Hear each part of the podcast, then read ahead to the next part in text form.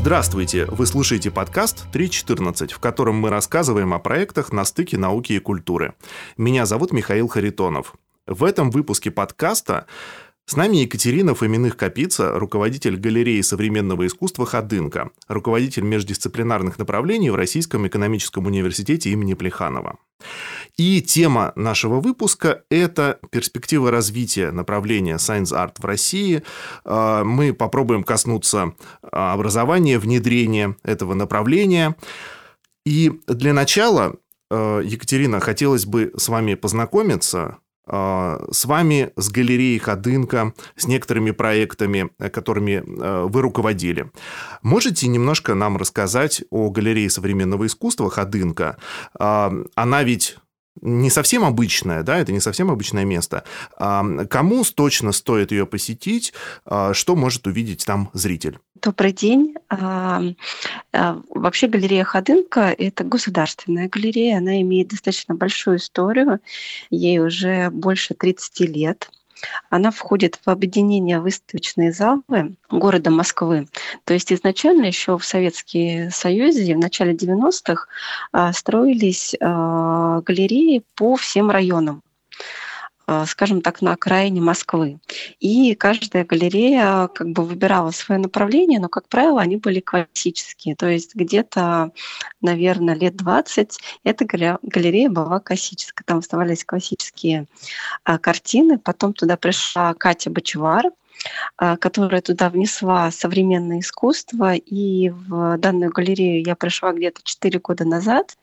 И уже совместно с куратором Еленой а, Ковылиной мы выбрали направление Science Art, то есть сочетание искусства и науки.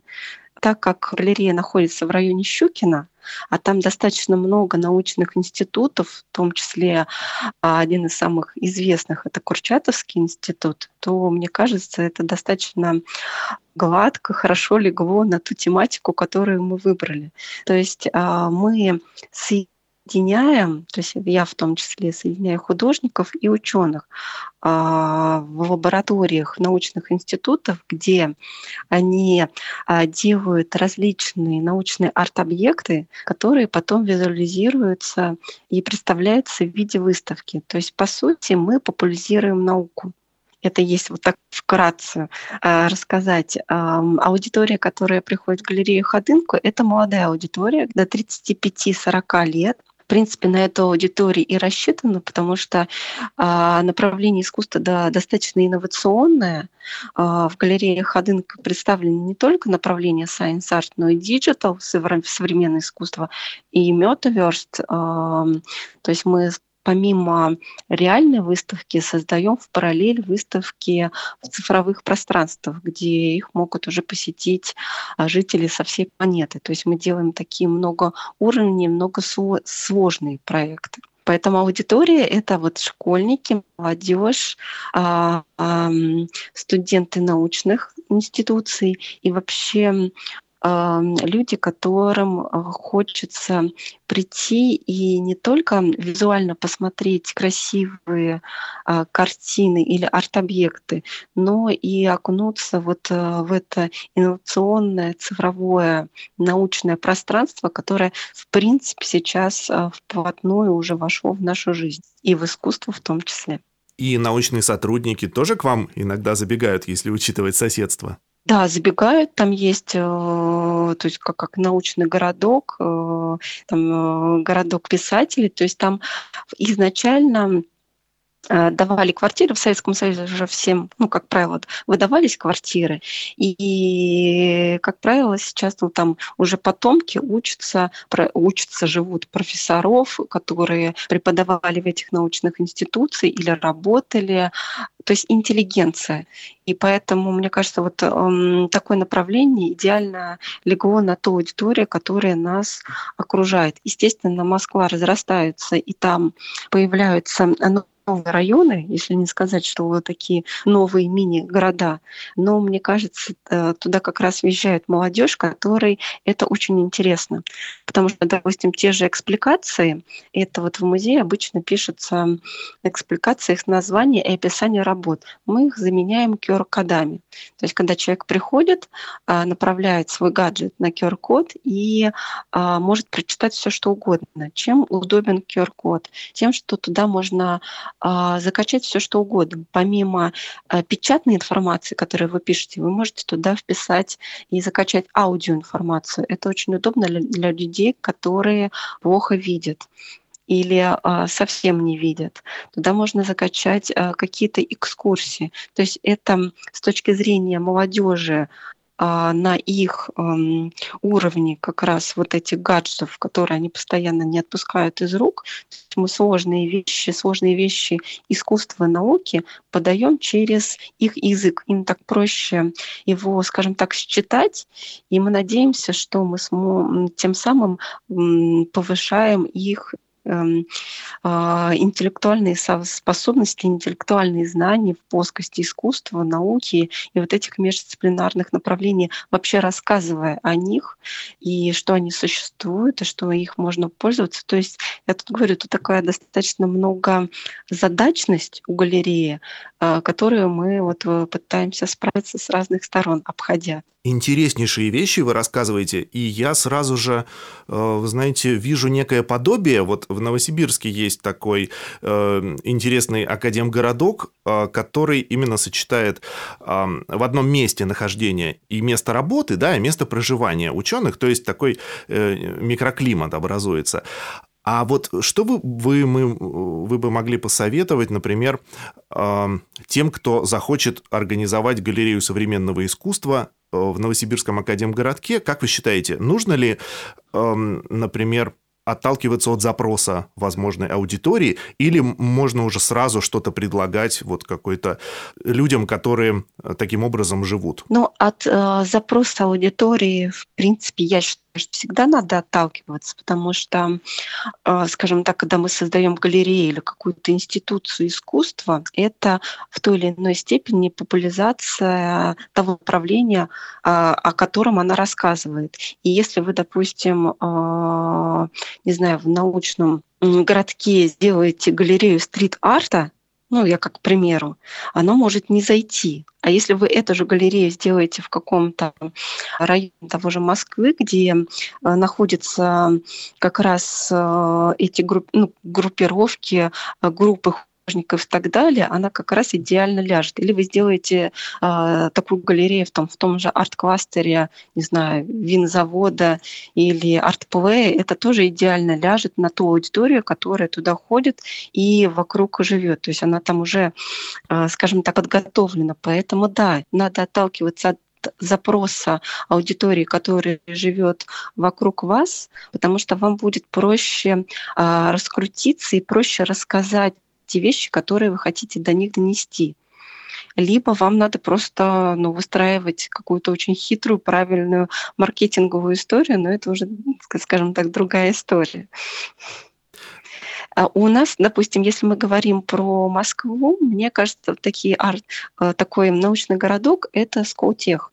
Сколково, Сколтех, где э, прекрасно сочетаются научная институция, тот же университет Сколтеха, в которой есть уникальные лаборатории, которых нет вообще на просторах Российской Федерации, там их больше 90. И уникальные ученые, которые преподают, знаете, в Оксфорде и в Сколтехе. И вот так они э, достаточно свободно, невзирая даже на сейчас ограничения все события, спокойно их приглашают во все точки мира. Да, там есть какие-то свои сложности, но я говорю просто про уровень а, профессуры. Тоже так же Сколково, а, ну, э, чем знаменита? Своими стартапами. А, где разрабатываются различные инновационные штучки, которые сразу демонстрируются и сразу пытаются внедриться даже ну, в государственные какие-то пласты промышленные и так далее. То есть те же студенты уже сразу же на практике могут выходить в стартапы. Они там же живут в этом городке, у них а, там же проходят концерты, еще чего-то. То есть он до сих пор еще Сколково строится. Мне кажется, он там будет еще лет 50 строиться и расширяться. Поэтому вот такой прекрасный, как пример, сейчас э, МГУ э, делают, грубо говоря, такой маленький Сириус, который у нас вот находится в Сочи. Кстати, вот Сириус – прекрасный пример научного городка. Но это такие современные а, стандарты в Новосибирске, насколько я знаю. Это такой построенный еще в Советском Союзе, такой базовый на котором сейчас вот новые э, федерального значения научные городки выстраиваются в разных территориях Российской Федерации. Да, э, у нас действительно происходит уже какое-то количество лет вот эта вот пересборка, перепридумывание, э, некий такой абстрактный академгородок 2.0, и вы совершенно в точку отметили про то, что стрит-арт может не зайти, потому что несколько лет э, проходил э, фестиваль уличного искусства под названием «Графит науки», и действительно действительно местные жители Академгородка его не всегда э, принимали. Э, им казалось, что это какое-то немножко неуместное мероприятие. А вот э, что касается digital art а, я думаю, что у этого есть хорошие, хорошие перспективы именно в нашем Академгородке за счет развития IT и Академпарка, который у нас присутствует. То есть, в общем, смотрю с оптимизмом. Ну, digital вообще, в принципе, за ним, мне кажется, будущее. Не потому, что я продвигаю это направление, а потому что э, вы сами посмотрите, там в 90-е годы у нас, в принципе, не было телефонов. Я еще как бы застала то время, хотя училась в школе. А сейчас мы не представляем свою жизнь без телефона. То есть если телефон мы потеряли, забыли, все, все пропало. А подростки, они вообще, в принципе, там живут помимо того, если вы обратите внимание, в какие игрушки они играют, они играют, допустим, в тот же Майнкрафт. То есть они строят миры. Это та же метавселенная, которая та же тот же э, Deathstrand выстроен по пикселям. То есть у них уже даже другое мышление, чем у нас. Поэтому они видят больше через цифру, через гаджеты Поэтому даже наши а, какие-то, а, наш культурный код, наши национальные традиции, мне кажется, молодежи надо преподносить через, на их языке через вот digital art, через цифровые штуки, через ис- искусство, потому что искусство — это визуализация тех проблематик, тех или иных направлений. То есть это как инструмент момент. То есть с точки зрения государства, если мы говорим масштабно, а, science art, digital art, metaverse с точки зрения искусства — это инструмент влияния в хорошем смысле этого слова на молодое поколение. Вы говорили, что ваша галерея проводит э, выставки в метавселенной в том числе. Мне вот сразу интересно, а вы интересовались, э, сравнивали ли, э, например, посещаемость, если так можно выразиться про посещаемость выставок в метавселенной? Вообще этот формат, насколько вот он заходит зрителям? Или, может быть, мы все еще пока более привыкшие смотреть э, классические выставки в классических интерьерах? Мы в любом случае э, привыкли смотреть классические выставки в классических интерьерах. Все новое всегда заходит с осторожностью. То есть э, вас это сначала пугает, а потом, когда вам начинают рассказывать, и вы начинаете в это верить или соглашаться, тогда вы начинаете уже это изучать или заходить смотреть. Поэтому э, посещаем, то есть я бы сказала, что это наравне. Это идет как дополнение.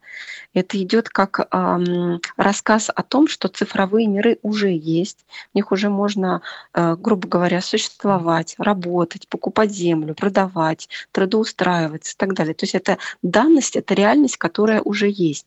И мне кажется, одна из моих задач об этом рассказать молодежи, чтобы они могли при желании этим а, пользоваться а не быть, знаете, инструментом в чьих-то руках. Потому что даже если мы говорим про гейм-игрушки, кто-то играет в них и тратит а, там деньги, а кто-то стримит и зарабатывает на этом. Поэтому мне кажется, когда через выставки, через искусство я об этом раска- а, рассказываю, уже у молодежи появляется выбор они будут этим пользоваться, либо не будут. То есть тут уже и идет их решение. Но я хотя бы им это рассказываю. Хочется продолжить тему а, интернета, digital. Вот я прочитал на сайте э, галереи э, Ходынка, что вы э, руководили проектом в 2019 году. Я почему спрашиваю про него? Меня привлекло название «Интернет животных». Вот сейчас наши постоянные слушатели наверняка уже поймут, что мы обсуждали в одном из наших выпусков интернет запахов. А я вот хочу спрашивать, спросить у вас, интернет животных – это что? Что это был за проект? Это был проект на основе а, философских книг Пшера, где, в принципе, он затрагивает особенности, скажем так, трансгуманизма, о том, какое будущее нас ждет. То есть у нас, в принципе, два направления таких, если схематичных, трансгуманизм и русский космизм. Трансгуманизм — это, а, если тоже очень схематично я объясню, это когда роботы заменят нас, а русский космизм. Это природоподобные, скажем так, роботы, которые идут нам в помощь. Поэтому тут разная а, именно философия. Запад больше а, идет по трансгуманизму, а Россия, в принципе, мне кажется, больше идет по русскому космизму, и я в этом направлении тоже, скажем так, приверженец. Я все-таки за то, чтобы они были нам в помощь, а не заменили нас в будущем, потому что мы а, недостойны жить на этой планете. Поэтому этот проект был, в принципе, о философии о том, что может быть, о том, а, как могут развиваться события только через различные арт-объекты, через выставку. Имеется в виду, а, правильно ли я вас понял, а, развитие, ну, если совсем упростить, развитие технологий, как бы а, немножко от, отвлекшись от антропоцентричного такого взгляда, да, от взгляда, когда человек главный во всех технологиях. Да, то есть э, тут художники э, размышляли на тему будущего, на тему, э, какие технологии могут быть и что в них не обязательно вообще человек.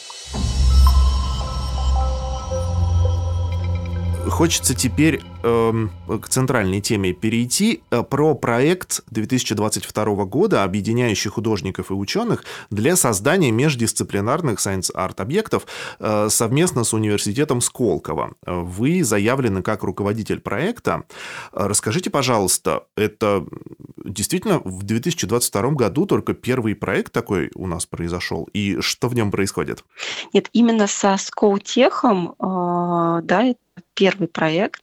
То есть он такой большой. Э, огромное спасибо э, сотруднику Скаутеха, руководителям Скаутеха, что они согласились э, поработать с нами в коллаборации. То есть сначала я договорилась о том, что, знаете, что институция согласна, потом мы объявили или большой, определились, в какие лаборатории можно заходить в скаутехе, потому что э, там достаточно много э, секретных лабораторий. Не все научные руководители готовы на такие эксперименты, потому что ученые, в принципе, люди такие закрытые, которые сидят у себя в лаборатории и делают гениальные просто открытия, но они, правило, не очень любят людей и не очень любят а, еще с кем-то в коллаборации быть, потому что это надо о чем-то говорить, о чем-то договариваться. Но всем лаборатории заинтересовалась, они вошли в этот проект, мы объявили большой open call среди художников, нам шло, наверное, не буду врать, а, наверное, больше 50 заявок а, различных. Я считаю, что это много, потому что в России Science Art только начинает развиваться, художники только начинают появляться мы выбрали из них 15 а, по нашему а, мнению лучших и тех, кто готов а, слышать и слушать, потому что художники тоже люди непростые, закрытые, и в такой работе, где соединяется искусство, наука, IT и другие направления, тут самое главное договариваться и друг друга слушать, потому что самый гениальный художник если он упрется рогом, то ничего не получится. Не получится ни арт-объект, э, не получится вообще проект может а, загнуться. Поэтому, а, к сожалению или к счастью, а, выбиралась э, помимо э, силы работы, помимо интереса концепции работ, выбирались еще насколько художник готов коммуницировать с учеными, потому что все-таки мы заходим на их территорию. Как говорится, со своим уставом чужой монастырь не ходи. Поэтому и потом где-то в течение полгода была такая рабочая а, большая проектная работа по лабораториям. То есть сначала мы обсуждали все вместе, потом мы разделились по лабораториям по группам, художником, но при этом все равно собирались, а, то есть несколько художников были в одной лаборатории, мы все равно собирались все вместе, потому что чтобы друг друга дополнять. Так как, получается, арт-объект очень сложный, а, один человек не может иметь такие компетенции и художника, и ученого, и инженера, и айтишника и так далее, Поэтому очень важно, чтобы обсуждение было вот такое командное, потому что э, все друг друга дополняют. И э, в итоге это вылилось в выставку, э, которая была представлена сначала в галерее Ходынка, потом она э, поехала в Сириус в научный, э, на научном конгрессе была представлена. Сейчас она э, показывается в Скоутехе, а потом она поедет на пятый международный научный форум в Российский экономический университет Плеханова. То есть она у меня такой длинный путь. Ну вот э, вы сами э, э, в своей речи да, затронули два таких важных аспекта, как мне кажется, для современного искусства. Это вот коллективность и процессуальность, а, что мы уже поодиночке действительно какие-то прорывные вещи в искусстве, сложно их делать. И вот эта процессуальность, лабораторность, когда ученые и художники вместе что-то творят, находятся на потоке, но у этого есть обратная сторона, что иногда не получается то есть поток идет, общение происходит, но результат не всегда получается. А с этим были какие-то трудности? Вот вообще объекты, как некий результат да, этой выставки, они э, оправдали ваши ожидания? А, я считаю, что да, они оправдали ожидания, они получились на максимально высоком уровне, который могло, потому что проект начался без финансирования, и те арт-объекты, которые не создались, как правило, они не создались, потому что необходимо достаточно большое вливания денег, то есть по финансовому аспекту. По всем остальным я говорю, я не знаю, может быть, мы так все настроились работать, может быть, мы так как за одну идею, а, грубо говоря, все боролись, то есть а, арт-объекты получились, никаких а, эксцессов не было, все срослось, все договорились. Кто, ну, тут я говорю, тут самое главное уметь когда-то высказать свое мнение, когда-то промолчать, то есть уметь уступать и уметь слышать. Потому что, я говорю, вот, ну, были очень прекрасные, гениальные художники, которые изначально позиционировали себя, что ну, я гениален, поэтому а, ученые мне должны, вот мне надо вот это. Поэтому они должны прийти и сделать. Нет, так дело не пойдет. Это всегда а, сложная обоюдная работа. И по сути сейчас мир становится сложнее искусство становится сложнее. И для того, чтобы создавать вот эти сложные вещи, неважно в чем они, в искусство, в искусстве, в торговле, в промышленности, ну, нужна командная работа. Поэтому вот эти коммуникативные навыки, а, мне кажется, нужны всем, не только художникам, ученым. Согласен с вами, да, вы описали такие основные азы командной работы. А вот скажите, понимание изнутри, вот то, зачем вы наблюдали в процессе работы, художники ведь со своей стороны и ученые со своей понимают э, science art по-разному, или не по-разному? Ну, может быть, это мне так кажется, что по-разному. Как вы считаете, вот одинаковое понимание здесь, оно принципиально важно или не очень? А, не всегда. То есть изначально вот, вот на первом общем, скажем так, собрании а, некоторые ученые, некоторые художники, которых мы уже отобрали, по-разному видели работу. Но потом, а, когда пошли уже рабочие встречи, они просто друг к другу прислушались и начали работать вместе над той идеей, которую они хотели.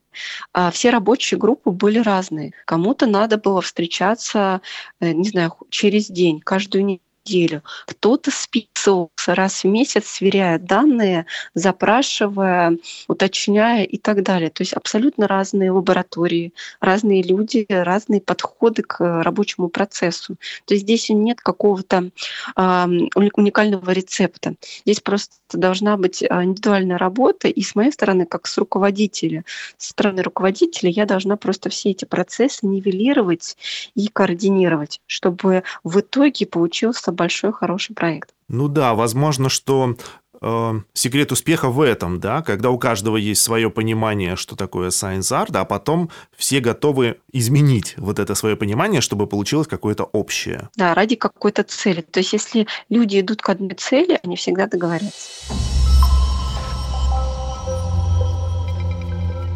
Хочется э, пофантазировать с вами о том, э, какие могут быть перспективы для развития вообще, может быть, у региона или у нескольких отраслей. Я почему спрашиваю? Вот несколько лет назад в Новосибирске проходил довольно большой проект э, «Мера хаоса», посвященный э, Science Art, и в его рамках э, в публичной программе э, была дискуссия о том, насколько вот научное искусство, вот этот синтез э, является драйвером развития региона.